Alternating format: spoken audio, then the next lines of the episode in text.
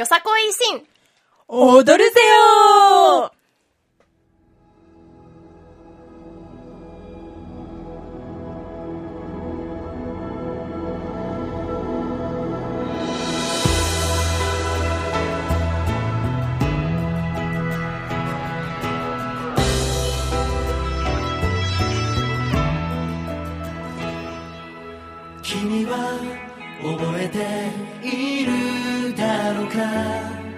あの時抱いた夢たちを守り通しているだろうか。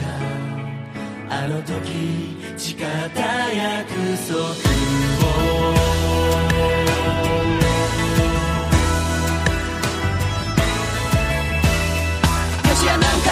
回不熱の地でも粋な自由の風が吹く。たとえこの身をどうなり果てようが国に自由が残るなら。よさこ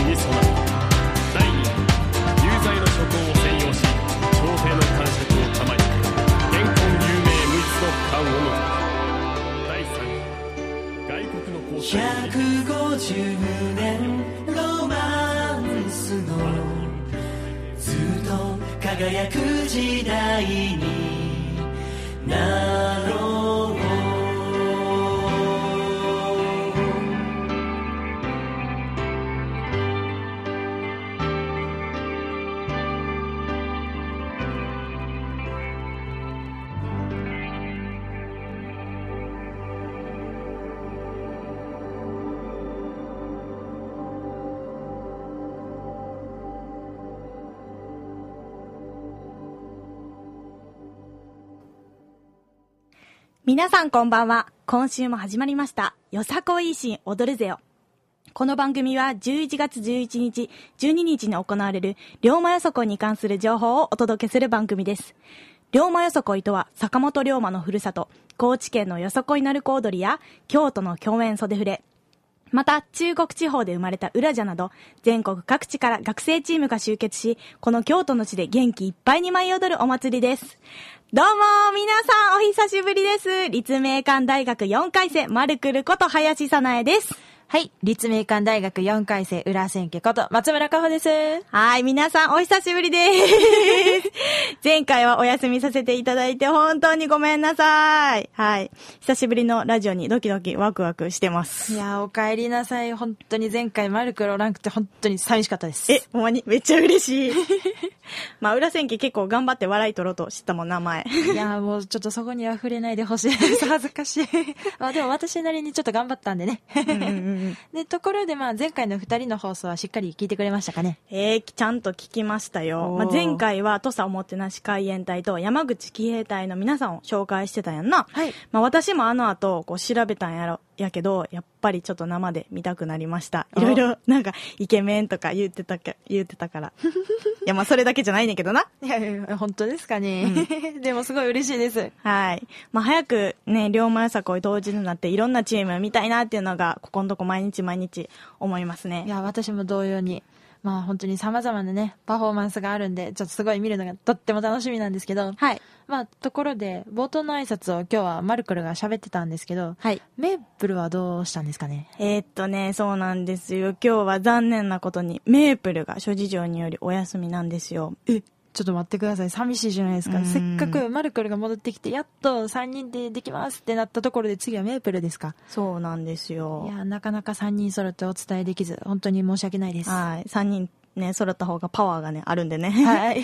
はい。でも今日は、ということで、あの、立命館大学コンビの二人で頑張っていきたいと思います。皆さんよろしくお願いします。よろしくおい。願いします。で、で、今日は何についてお話しするんですか？とね、今日はね、いよいよ3週間後に迫った龍馬よさこいに向けて、まあ、よりね、その魅力を伝えるために、龍馬よさこい17の演舞会場に関する情報をお伝えしようと思っています。おうん。で、まあ、そこで今日は、龍馬よさこい1日目についての会場情報を伝えて、で、次回の放送では、龍馬よさこい2日目の会場情報についてお知らせしようかなと思っています。おー、じゃあ今週と来週で2週連続企画ってことですね。まあ、そういうことですね。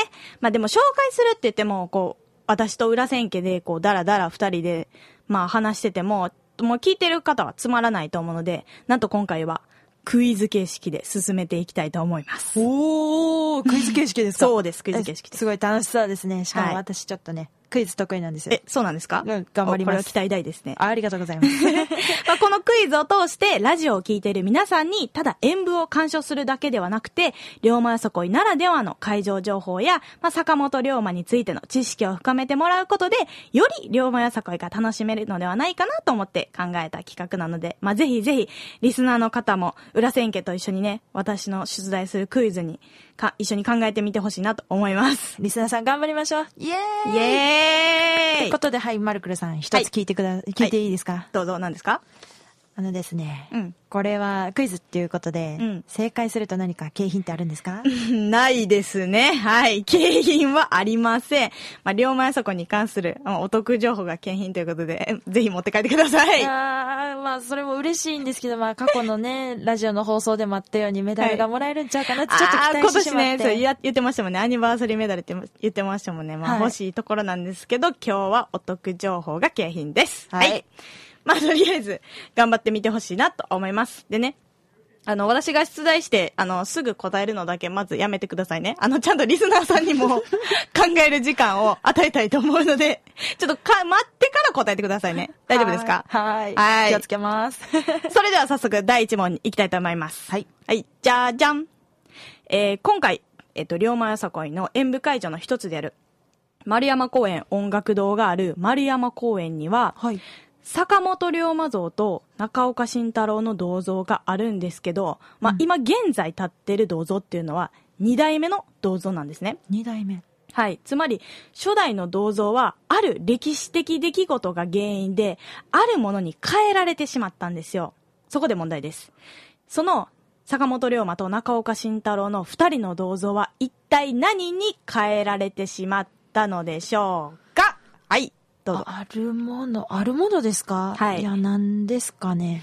うんまあ、ヒント言うと、まあ、銅像があるものに変わったというところがヒントかな、うん銅像ですか？はい。銅像といえば、うんまあ、よくある、お城のシンボルにするために、誰かお偉いさんが持って帰ってお庭に立てたでしょ。ま、ありそう、ありそう。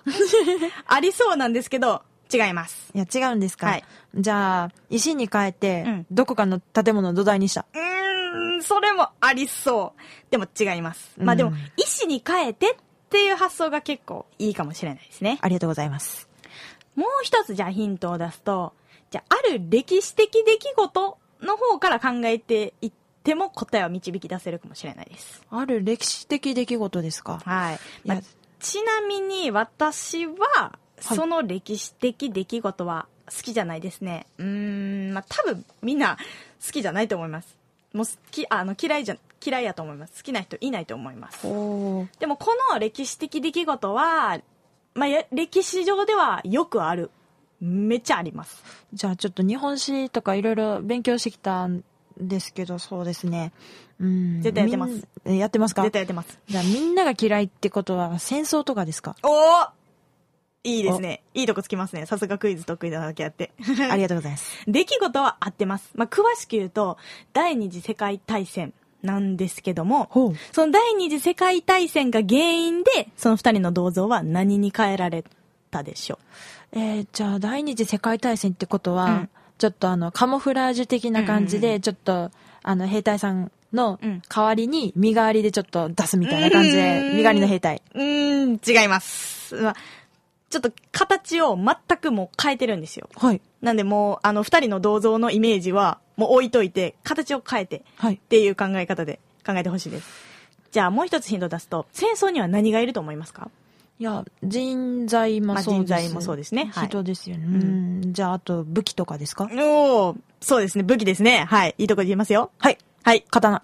刀、いや、この時代なかなか刀だけで戦うのは厳しくないですか？第一次世界大厳しいです戦を。かね。もう少し進化させてください。まあもうリスナーの皆さんはそろそろ分かってきてるんじゃないかなと思います。もう、む裏千家高さんです。正解お願いします。はい。じゃあ言いたいと思います。何に変えられたかというと、正解は銃でした。え、銃に変えられたんですか？バキューンのやつですね。バキューン。うんなんでですか？えっとね、第二次世界大戦の時に日本は資源不足に悩まされていたんですよね。はいまあ、そこでこう全国各地から金属の資源を調達するようになって、まあ、その対象に銅像もなってたわけなんです。で、戦争の銃の材料として、その銅像の形を変えられてしまったというわけなんですね。そうやったんですね。うまあ、あんまりよろしくない出来事だったとはいえど、まあ、戦争の場所でもね、形は変えたといえど、坂本龍馬さんと長岡慎太郎さん活躍してたんですね。まあ、銅像がやねんけどな。二人じゃないねんけどな。で、もともとこの像は昭和11年京都高知県人会の有志により建立されて、はい昭和37年、まあ、1962年ですね、はいに再建されたんですよ。しかも、この像、なんと、このね、坂本龍馬と中岡慎太郎、二人が揃ってるっていうのはすごく珍しくて、はい高知の桂浜の龍馬像と並んで、ファンの方にはすごく有名な像らしいんです。え、そうなんですか？はい。まあ、確かに、まあ、銅像って大体一人がまあ多いイメージがありますね。うん。で、この銅像の現在の形やねんけど、まあ、今、坂本龍馬は立ってて、うんで中岡慎太郎は左手に刀を握って、こう、片膝をついてる形やねんな。はい。で、坂本龍馬の像が3.6メートルで、はい中岡慎太郎の像が1.5メートルぐらいあるんやけど、なんでこんなに高低差がついたと思いますか？いや、それは坂本龍馬さんをちょっと目立たそうとしたんじゃないですかね。うんって思うやん。はい思うやん。実は違うんですね。違うんですかはい。これ面白くて、実は中岡慎太郎の背の低さを目立たな、目立たなくするために、このような形になってるって言われてるらしいんです。いや、優しさがすごいですね。そういうところまで配慮されてるなんて知らなかったです。めっちゃ面白いですね。はい。え、でもなんで丸山公園に二人の銅像を建てようと思ったんですかね？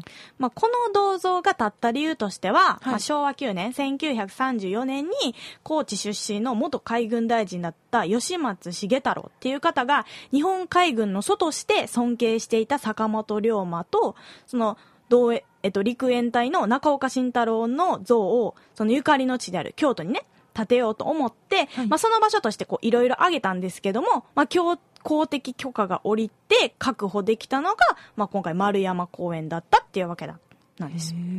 まあ、ちなみに、その坂本龍馬と中岡慎太郎の像の前には、今、えっと、高さ11メートルのしだれ桜があって、はい今、丸山公園のシンボル的存在となってるらしいです。え、そうやったんですねう。んしだれ桜やったらもう春の季節にぜひ見に行かないとですうね。んめっちゃ綺麗やと思います。そして、その丸山公園から少し離れたところに、龍馬よさこい17の会場の一つである丸山公園音楽堂があるんですよね。はい。で、丸山公園音楽堂は結構子供連れでもゆっくり楽しめる会場で、しかもコンサートとか集会とか、最近では なんかフリーマーケットとかテレビドラマのロケにも使用されてるらしいです。え、コンサートとかもあるんですね。うんえ、それやったら人いっぱい座れる感じなんですか？あ、そうそうそう。でも野外施設やから屋根はないねんけど、席はいっぱいあるよ。おう2528人がなんと座れます。はい。ちなみに、車椅子の席も10席あって、南口には車椅子の方のためのスロープがあるので、まあ、車椅子の方や身体障害をお持ちの方は、まあ、ぜひ利用してほしいなと思います。そして、えっと、一般の方は、その車椅子の用の席までのね、動線を塞がないように注意していただけると嬉しいと思います。いや、2000人を超すってちょっとなんか想像できないんですけど、んまあ、たくさんの人座れますよね。はい、そうですね。ことは、当日、丸山公園音楽堂の会場では、たくさんの人に演舞見てもらえるじゃないですか。そうなんですよ。まあ、観客席がね、こう舞台より結構高い位置にあるから、こうはいお客さんの顔が見えて、私もこう踊ってる時にもうめっちゃテンション上がったの覚えてるし、はいあとお父さんとお母さんをすぐに見つけられた会場がここでした。いや、早いですね。はい。でチームによっては、まあ、観客席のね、近くにまで来てくださるチームさんもいらっしゃいますからね、うんうん衣装も近くで見れるかもしれないですね。あ、そう、確かに。まあ、衣装でをね、なんか近くで見れる会場ってなんかなかなかないよね。ないですね。うん。まあ、まあ、ということで、その大きな舞台のようになってる丸山公園音楽堂会場は、11時58分に開会挨拶があって、12時4分に共演袖触れタッチの皆さんの演舞から始まります。ということで、えー、第1問、その、坂本龍馬と中岡慎太郎の銅像がどう変わりましたか？っていう問題に対しての答えは、第二次世界大戦の影響により10に変えられたということでした。はい。はい。それではもう続いて早速2問目に行きたいと思います。京都霊山五国神社には今回の龍馬やそこにとって関係の深いある人のお墓がありますが、それは誰のお墓でしょうか？はい。はい。これはわかります。はい坂本龍馬さんですね。うん、簡単すぎましたね。で ちょっと変更します。京都霊山五国神社には坂本龍馬のお墓がありますが、その隣には誰のお墓が建ててあるでしょうか？隣ですか？はい。誰ですか？ヒントは坂本龍馬と一緒に暗殺されてしまった人です。あー、ちょっと待ってください。今、ちょっとド忘れしてしまったんですけど、誰でしたっけ、うん、さっき名前いっぱい出てきたで。あ ーあー、ってことは中岡慎太郎さんですか？そうです。中岡慎太郎さんです。えー、お墓も一緒って仲良しですね。まあ仲良し。まあそれほど、まあ深いつながりがあったってわけですよね、二人には。えー、じゃあ、え、あれ、京都霊山五国神社にあるのって坂本龍馬のお墓だけじゃないんですか？いや、実は京都霊山五国神社には、二人以外にも桂小五郎であったり、高杉晋作さんなどの激動の幕末を駆け抜けた人たちのお墓も一緒に並んでるんですよ。えー、ちょっと2年前まで踊り手やったんですけど、知らないで踊ってましたね。うんいや、見に行った時にしっかりとちょっとお参りさせていただきたいなと思います。はい。まあ、こう、過去のね、偉人たちがね、踊り手さんの元気な姿を見守ってくれるはずやと思うので、まあ、こういう話聞いたら、踊り手さんもがぜんやる気出るんちゃうかなって思いますけど。いや、もうね、あの、私、元踊り手でもやる気になってますからね。はい。まあね京都霊山五国神社や丸山公園音楽堂のあたりは小さいお店もたくさんあるんですけど、すごい可愛らしいお店もいっぱいあって楽しいですよね。うんうん。結構着物着てる人とかもいっぱいいますよね。はい。あ、でも結構道が狭い上に観光客の人がいっぱいいるから、こう人にぶつからないようにね、注意してほしいと思います。皆さん気をつけてくださいね。気をつけます。はい。ということで、維新の道をまっすぐ登っていただくと、左手に本殿、そして龍馬演舞場があるんですけど、本殿を背にして踊り手さんたちは演舞を披露してくれます。坂本龍馬のお墓がどこにあるかと言いますと、観客スペースから本殿に向かって右の方にあるんですよね。はい演舞だけではなく、ぜひ幕末維新を駆け抜けた志士たちのお墓参りもしていただけたらなと思います。龍馬演舞場は11時50分開会挨拶、12時に神戸学生チーム港が演舞開始です。えー、龍馬演舞場にも座っていただくスペースはありますよ。はい。ということで、第3問目に移っていきたいと思います。いいですか、頑張ります。今年は大政奉還が行われて、ピンポン !150 周年。待って待って待って。問題は最後まで聞いてください。ごめんなさい。今年は大政奉還が行われて、そうですね、150周年の記念の年ですが、はい。大政奉還が行われた場所はどこでしょうか？はい。京都駅。ぶ、なんで京都駅やねいや、まあ、ね、皆さんいらっしゃる有名な場所まあですし。有名やけども、あ、じゃあ、ん坂本龍馬さんのお家で。なんで？なんでそんな人の自宅でそんな大切な政策をやるんですか？もうみんな知ってるところです。もっと有名。えーじゃあ、京都御所とかですか？うーん京都御所ではないんですね。リスナーの皆さんは、わかりましたか？どうでしょう？うん。まあ、裏千家の熱鎮回答がちょっと出ているので、もう私答え言っちゃいます。はい。正解は、大政奉還が行われた場所は、龍馬よさこいの演舞会場にもなっている元利休二条城でした。二条城なんですか、うん、そう。日本史のまあ時間にね、習った人も多いんじゃないですか？そう、絶対いると思う。えっとね、15代将軍徳川慶喜は二条城の二の丸御殿で諸大名の重鎮を前にね、大政奉還を表明したんですけど、はいその二の丸御殿の場所は今年の龍馬よさこいのポスターの背景になってる場所でもあるんですよ。えーじゃあ、大政奉還願ってた坂本龍馬にとって、二条城最高の場所じゃないですか？そうなんよ。まあ、こんな風に、龍馬よさこいの演舞会場には坂本龍馬と関係の深い場所がね、多いんです。はい。ということで、元利休二条城会場は11時に開会挨拶で、11時6分から共演袖触れモンブランが演舞スタートです。この会場の演舞を見る際には、二条城への入場料が必要になりますので、あらかじめご理解のほどお願いいたします。まあ、に演舞の他にもね、二条城って見どころたくさんありますね。お例えば？二条城に向かうね、あの、堀川通りに面している東大手門という門がね、今年改修工事が終わって、今真っ白でめっちゃ綺麗なんですよ。うん。あ、そうなんや。知らんかったな。まあ、二条と、二条城といえば、季節ごとにお花とかも綺麗よな。いや、実は私見に行きたくって調べてたんですけど、うんうんまあ11月やったら、まあもみじだったり、サザンカとか、茶の木とかありますよね。ああ、まあ、演舞も景色も楽しめて、まあ、いい徳尽くしの会場ですよね、二条城は。まあ、結構ユネスコの世界遺産リストにも登録されてるってことで、まあ、なんと贅沢な場所でしょうね。はい。いや、本当に京都でお祭りあるとね、有名な場所で踊れますから、すごく楽しいですね。うん。では、いよいよ最後の問題に行きたいと思います。はい。坂本龍馬と敵対していた新選組ですが、その新選組の初代局長の名前は何でしょうはい、知ってます。はい近藤勇さんですね。ブーブー、これは実は引っ掛け問題でした。なんだって？実は芹沢鴨という人が初代局長なんです。初めて聞きました。いまあ、それもそのはず。芹沢鴨は半年だけ局長やったんですよ。や半年だけ局長やったんですか、うんめっちゃ短いですね。まあでもその半年という期間だけ役目を果たしている場所が、まあ別にあるんですけど、え、どこですか？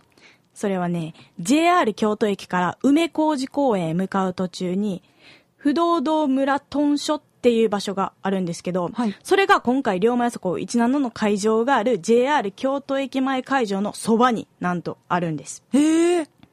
はい。で、今はその不動堂村豚所跡っていう日が経っているんですけども、はいまあ、豚所っていうのが、老子たちをね、こう世話したとされてる、まあ、お屋敷みたいなもので、まあ、京都には他にもこう、豚所っていっぱいたくさんあるんですけども、現在、えー一般公開されてるとこも、実は結構あるんですよ。へえ、うん坂本龍馬と敵対してた新選組も大変やったんですね。うんいや、でも、龍馬が行ったこととなんか関係あるんですか？まあ、深く関係してるわけじゃないんやけど、ここにも豚所があるときに、あの、そのね、えっと、不動堂村豚所があるときに、大政奉還があったんですよ。え、そうやったんですね。うんえ、じゃあもう今はこんなにね、大勢の人がいるってね、京都駅の周り、その豚所の周りって、まあ、坂本龍馬も思わんかったでしょうね。うんまあ、京都駅は駅っていうより駅ビルという感じですもんね。うんホテルとか京都劇場とか、まあ、美味しいものとかね、食べる場所いっぱいありますし。うん、まあそうやね。まあただ駅前ということもあってね、多分、龍馬よさこいの会場の中で一番混雑が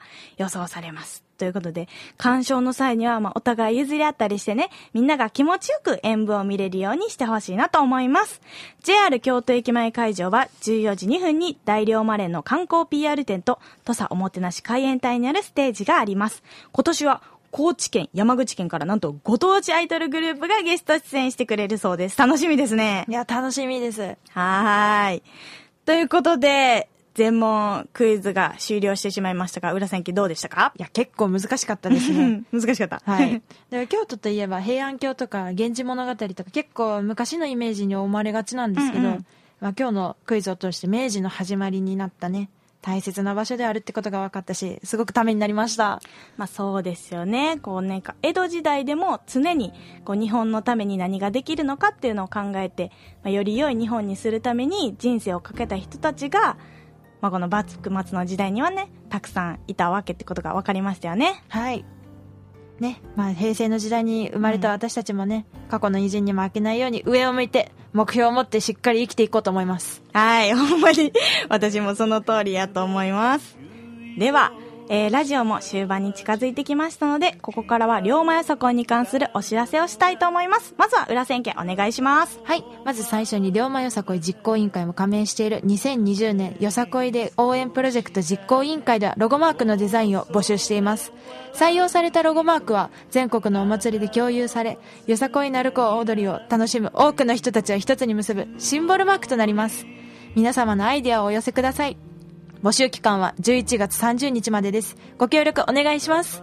詳細はホームページをご覧ください。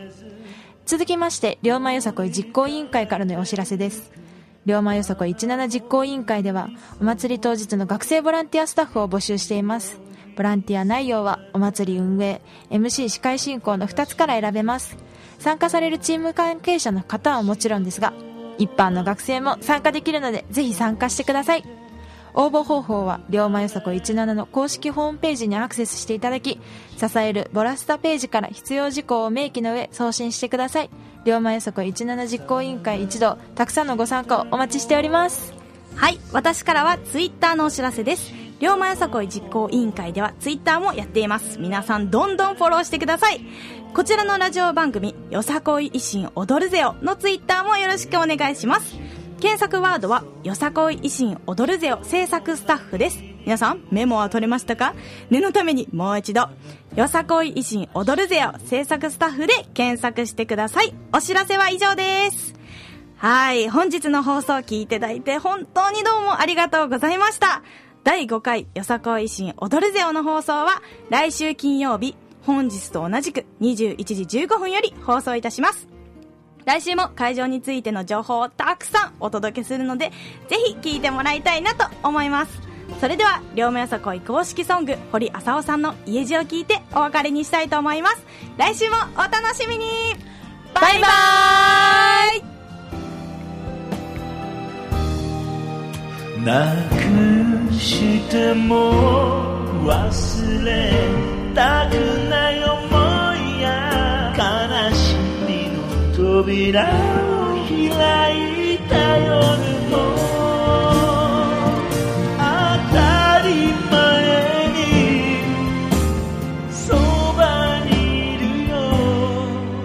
他に何もできなくても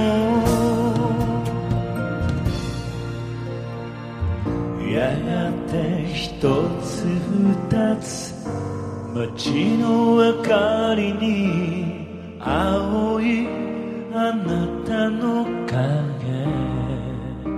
重なるまた明日ね。